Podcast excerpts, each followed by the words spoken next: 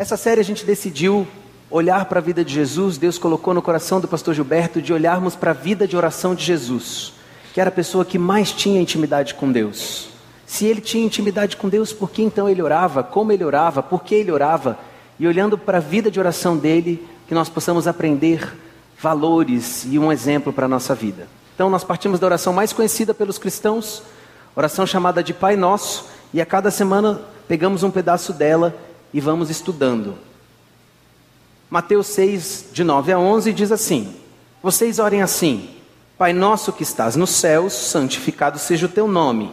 Venha o teu reino, seja feita a tua vontade, assim na terra como no céu. Foi até aqui semana passada. Hoje nós vamos falar sobre Dá-nos hoje o nosso pão de cada dia. Eu sei que está na moda aí fazer a dieta low carb. Os low carb que me perdoem, me incluindo, que eu que me perdoe. O pão era um alimento essencial nessa época, para muitos povos. Um dos papiros encontrados dessa época diz que tinha 30 tipos e formatos de pães na época, de pão na época. Eu não sei se você já parou para pensar ou procurar quantas vezes aparece pão na Bíblia. Quando o maná cai do céu, era o pão do céu. Quando Jesus é tentado, o diabo tenta ele transformar pedra em pão. Quando Jesus multiplica os pães, na ceia Jesus parte o pão. Dependendo da tradução da sua Bíblia, a palavra pão aparece 338 vezes. O pão era essencial, era necessário para a sobrevivência deles. Era como o nosso arroz e feijão. Está tão condenado o arroz agora, só se for de couve-flor, não é verdade? Mas o pão era essencial, então essa oração traz o que era necessário para a sobrevivência deles, inclui a necessidade básica. Mas eu quero seguir um pouco adiante, quero ir lá para o versículo 25, que diz: Portanto eu lhes digo, não se preocupe com suas próprias vidas quanto ao que comer ou beber, nem com seus próprios corpos quanto ao que vestir. Não é a vida mais importante que a comida e o corpo mais importante que a roupa? Observem as aves do céu, não semeiam nem colhem, nem armazenam em celeiros, contudo o Pai Celestial as alimenta. Não tem vocês mais valor do que elas? Quem de vocês, por mais que se preocupe, pode acrescentar uma hora que seja a sua vida? Por que vocês se preocupam com roupas? Vejam como crescem os lírios do campo. Eles não trabalham nem tecem, contudo eu lhes digo que nem Salomão, em todo o seu esplendor, vestiu-se como um deles. Se Deus veste assim a erva do campo, que hoje existe e amanhã é lançada ao fogo, não vestirá muito mais a vocês, homens de pequena fé? Portanto, não se preocupem dizendo que vamos comer, que vamos beber, que vamos vestir, pois os pagãos é que correm atrás dessas coisas. Mas o Pai Celestial sabe que vocês precisam delas. Busquem, pois, em primeiro lugar o reino de Deus e a sua justiça, e todas essas coisas lhes serão acrescentadas. Portanto, não se preocupem com amanhã, pois o amanhã se preocupará consigo mesmo. Basta a cada dia o seu próprio mal. Que Deus aplique a sua palavra no meu coração e no seu coração. O tema da nossa mensagem de hoje é o que realmente eu preciso. O que eu preciso? Jesus traz nessa mensagem, ele inclui o que era necessário para a sobrevivência. De todas as coisas que ele pôs, ele pôs o que era necessário. E minha pergunta para você é: o que realmente você precisa para sobreviver? Então, quando você orar, peça e creia na provisão divina para a sua vida. Quando a gente pede, dá-nos hoje o nosso pão de cada dia. Hoje, o que eu preciso. O problema é que a gente confunde o que eu preciso com o que eu desejo. Entende? O que você precisa para sobreviver, e aqui o texto fala de comida, de bebida e de roupa. E o que eu desejo. E eu pego o que eu desejo e trago para a categoria do que eu preciso. E faço disso o meu propósito de vida. E eu passo a minha vida buscando coisas que eu desejo. Porque eu não encontrei um propósito, talvez. Eu acabei de mudar de casa. E é um trabalho enorme mudar de casa. Dá até preguiça só de lembrar as caixas que ainda estão lá em casa amontoadas. E a gente, quando começou a arrumar a mudança, eu não sei se você já mudou alguma vez, aqui em Brasília eu já mudei umas quatro ou cinco vezes. A gente começou a empacotar umas coisas, daí a gente falava assim: ah, olha o que eu achei! Nem lembrava. Sei lá, não vi aquele troço há sete anos. Olha que isso! Só para você ter uma ideia, eu paguei minha mudança vendendo coisas que eu não usava. Que vergonha, né? Então eu quero afirmar para você nessa manhã, sem medo do que eu estou afirmando, que eu e você temos mais do que precisamos hoje, já, nesse momento, agora. Para para pensar nas suas roupas, lá no seu guarda-roupa. Hoje você tem o que você precisa ou você tem mais do que você precisa? Quando você vai fazer compra no mercado, você compra o que você precisa ou você compra mais do que você precisa? Quando você tira férias, você tem o que você precisa, você descansa ou você tem mais do que precisa? Porque a gente aprendeu que tem que viajar e que tem que ser para fora. Que se for para Caldas Novas não vale. Caldas Novas é só no feriado. Você entende que a gente aprende que o que a gente quer, que o que deseja é como se fosse necessário? E daí a gente começa a ser insatisfeito com o que não tem. Nós nos tornamos ingratos pelo que temos e infelizes porque não temos. Jesus, quando vai multiplicar o pão, já que a gente está falando de pão hoje, tem lá as multiplicações. Você já deve ter, se você está fazendo devoção, você está lendo todos os dias aí a sua leitura, você já passou pelas duas multiplicações. Na primeira, ele pega o pão e abençoa o pão. Daí você vai ler o texto lá na segunda, ele pega o pão e agradece pelo pão. Jesus, numa situação de aparente escassez, de aparente necessidade, porque cinco pães para alimentar cinco mil pessoas, em vez de reclamar, pelo que tinha, sabe o que ele fez? Agradeceu. O quanto você já é grato pelo que você tem? Quanto você é grato pelo que ele já te deu? Mesmo que você olhe e fale assim, mas eu tenho quase nada. Já tem. Eu tenho certeza que eu e você nós temos mais do que nós precisamos. A gente precisa ser mais grato a Deus, a abençoarmos o que nós temos, a agradecermos pelas coisas que nós temos. Essa cultura de consumismo que a gente vive faz, faz a gente. Você aprendeu, não é, não é só culpa sua. Eu já falei isso aqui, eu acho, eu não sei se eu falei isso aqui ou se foi em Águas Claras.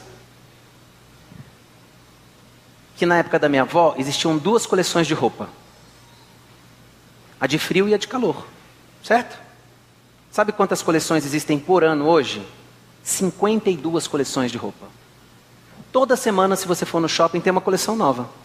Você pode entrar lá na Zara, na Renner, na Restore. Onde você entrar lá? 52 coleções de roupa. Sabe para quê? Para você querer mais. Dessa semana você quer comprar a Bomber Florida. Semana que vem é a Lisa que está na moda. Daí a sua Florida não serve mais. Daí na outra semana é a xadrez que chegou. Agora chegou bordado. E a gente quer. Quantos sapatos. Deixa eu fazer uma pergunta para você. Você mulher. Quantos pés Deus te deu? Me explica essa matemática. Porque é uma coisa que a gente tem lá em casa, é esse mistério, o armário de sapato, não é verdade? Você quer sapato novo ou você precisa? A gente cresceu numa cultura de consumismo. Queria indicar depois você assistir aí uma série chamada Minimalismo. Tem lá na Netflix, assiste lá depois fala sobre isso, o quanto a cultura, o quanto a mídia interfere e influencia na maneira como a gente vive, na maneira como a gente compra, na maneira como a gente mora, em todas essas coisas. Fica aí uma dica para você. Mateus 6,32 fala: essas coisas ocupam o pensamento dos pagãos, mas seu Pai Celestial já sabe do que você precisa.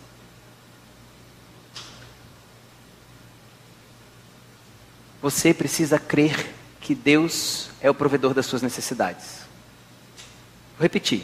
Você precisa crer que Deus é o provedor das suas necessidades. Mas a gente acredita que isso é na vida do outro. A gente vem na igreja e vê pessoas dando testemunho de cura. Pessoas curadas de câncer. Pessoas que foram libertas das drogas. Casamento que foi restaurado. E pessoa que que Deus abriu uma porta sobrenatural de emprego e a gente escuta tudo isso como plateia, como que vê na vida dos outros. Mas quando chega na nossa vida, a gente não acredita que a gente é merecedor.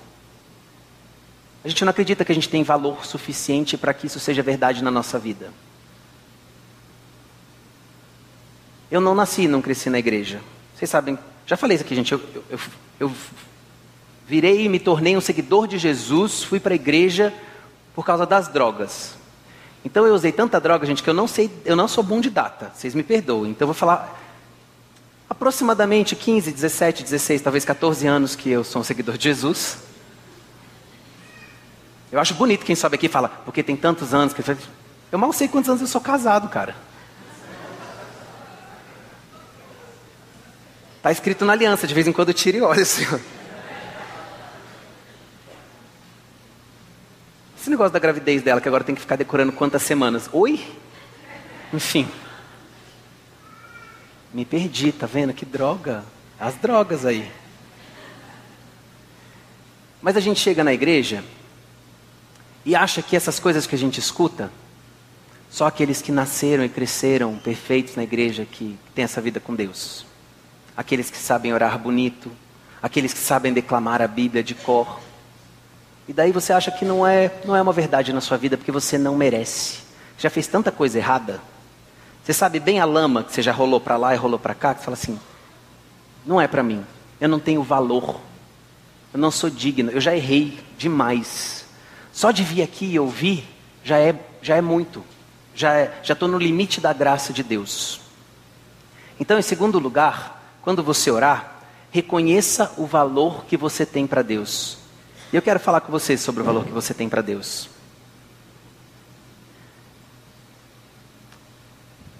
Vou falar do meu filho de três anos. Ó, oh, acertei a idade dele.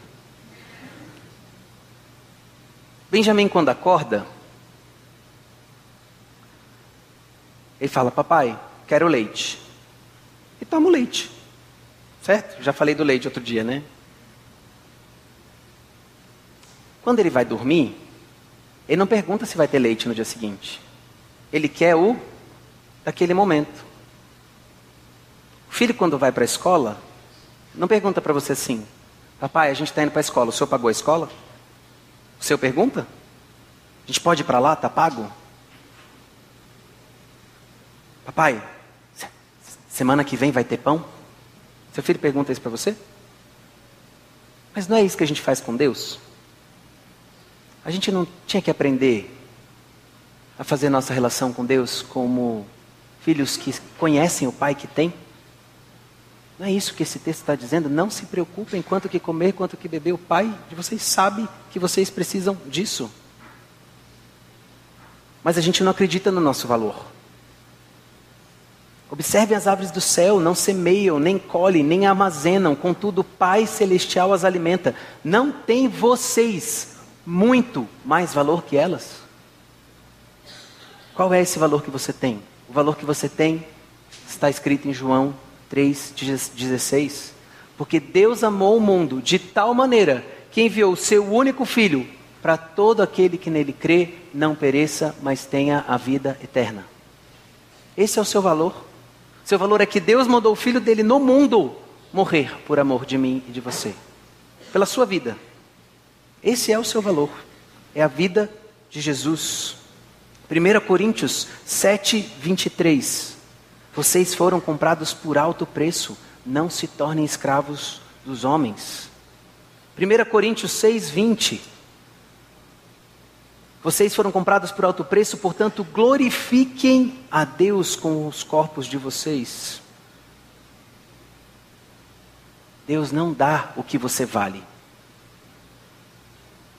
Que a gente está acostumado a fazer as coisas para ter valor para as pessoas. A gente tenta comprar o nosso valor nos relacionamentos.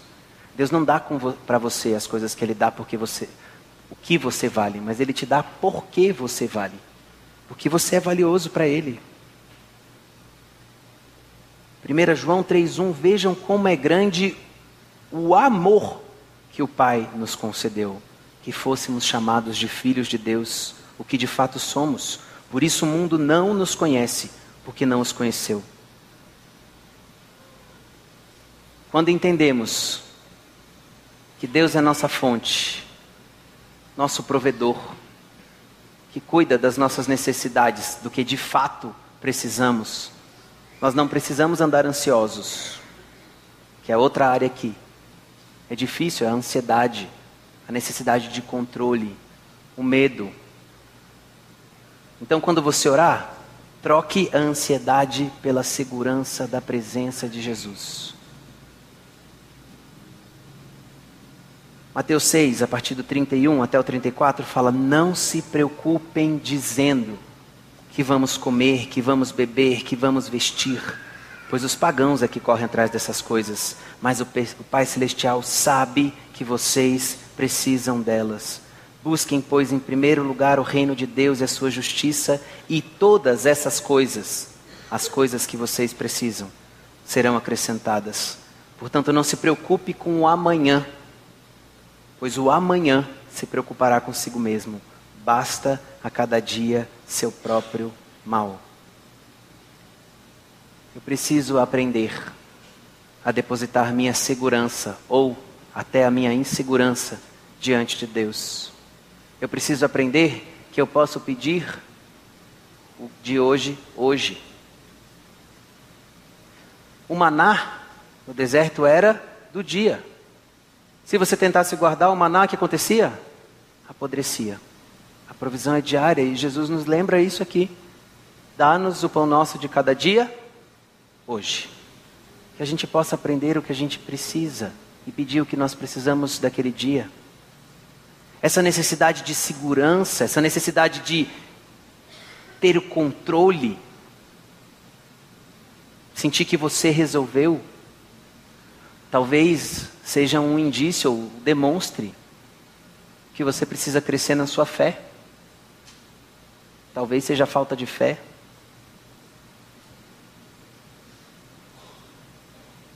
Você tem alguma solução para a ansiedade? Eu sou uma pessoa, eu, eu tenho muito problema com ansiedade, né? Então, eu roí a unha quando eu estava ansioso. Eu parei de roer a unha. Aí eu comecei a comer. Porque comer é bom. Então eu comia em duas situações. Quando eu estava triste, eu comia. Como é bom comer quando a gente está triste? Sorvete, chocolate. Tem um negócio que eu fazia assim, que eu punha num balde assim, pipoca com bolacha, com paçoca, com cobre, chocolate. É um negócio que é. Comer. Comer é bom. Então quando eu estava triste, eu comia. Quando eu estava feliz, eu comia. Porque para comemorar a gente come também. Os banquetes os manjares. O que, você faz quando você está ansioso? Qual é o seu entorpecente? Para onde você foge? Cada um de nós foge para um lugar. Nós precisamos aprender a irmos para os pés da cruz. Porque comer só me fez engordar. Vocês acompanham aqui comigo essa minha luta aí engorda, emagrece, engorda. Vocês me, vocês me falam assim, tá gordinho, hein? Bochecha tá batendo no microfone.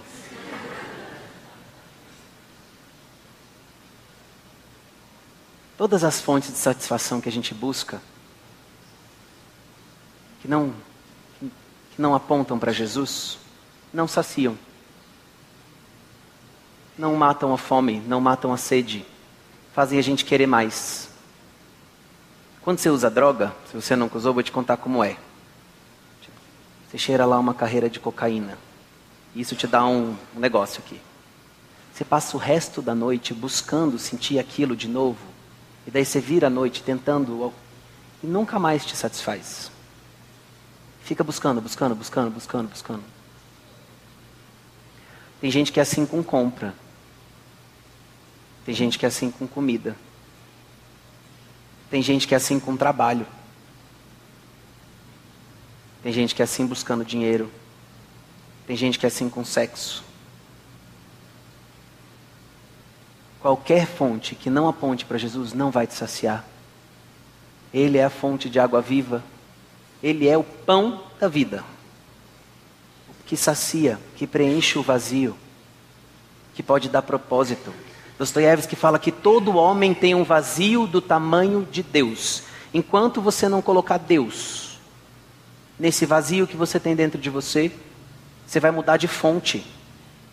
E às vezes são até espirituais, busca numa religiosidade, num ativismo. Coloque Deus no lugar que ele tem que ser dentro de você. E tem solução para a ansiedade? Tem alguma resposta? Filipenses 4, 6, 7 fala: Não andem ansiosos por coisa alguma, mas em tudo, pela oração e súplica e com ação de graças, apresentem seus pedidos a Deus e a paz de Deus, que excede todo entendimento, guardará os seus corações e as suas mentes em Cristo Jesus. A solução para nossa ansiedade é a oração, é nosso tempo de conversa com Deus, é reconhecimento, oração, súplica e gratidão pelo que nós já temos, apresentando os nossos pedidos. Jesus já pagou o preço de tudo que precisava ser pago na sua vida. Deixe Ele ser sua segurança. Ele já pagou o seu seguro de vida da eternidade. Ele é o provedor de cada uma das suas necessidades, de tudo que você precisa.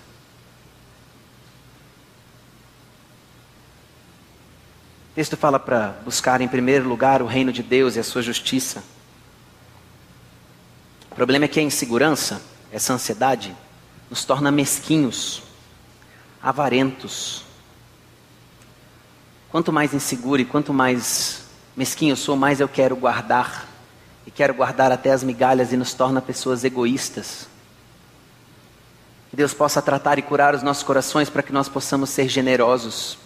Ele nos chamou para amarmos a Deus acima de todas as coisas e o próximo como a nós mesmos. E como nós vamos amar o próximo sendo tão egoístas? Se é tão difícil para a gente compartilhar. É difícil para a gente compartilhar até o que ele, a gente já tem. A gente tem mais do que precisa, certo? Você fala para você assim: abre seu armário e dá uma peça de roupa para que as pessoas não morram de frio na rodoviária. Qual é que você vai pegar? Qual é que você vai dar?